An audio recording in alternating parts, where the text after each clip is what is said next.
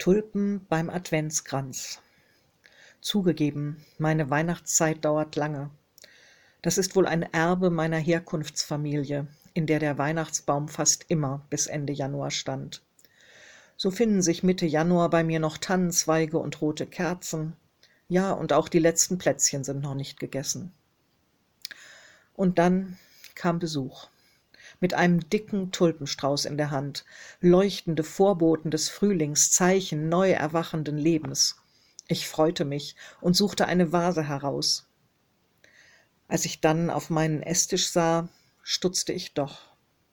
Tulpen neben dem Adventskranz, geht das? Für mich selbst kaufe ich die ersten Tulpen erst, wenn die Weihnachtsdeko im Keller verschwunden ist.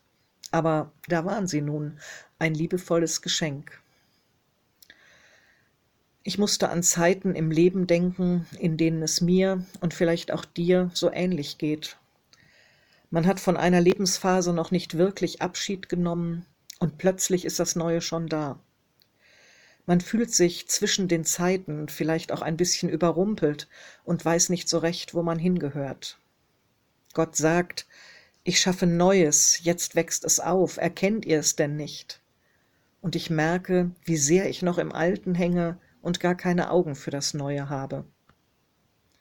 Es gibt solche Zwischenzeiten, es darf sie geben, und Gott ist auch da mittendrin. Daran erinnern mich die Tulpen beim Adventskranz. Und gleichzeitig brauchen solche Zeiten eine Grenze. Irgendwann ist es Zeit, beherzt Abschied zu nehmen und sich ganz auf das Neue einzulassen.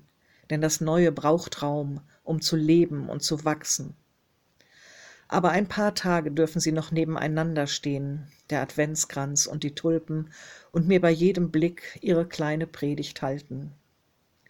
Dass du Gott auch in deinen Zwischenzeiten erlebst, das wünsche ich dir von Herzen. Deine Pastorin Heimke Hitzblech.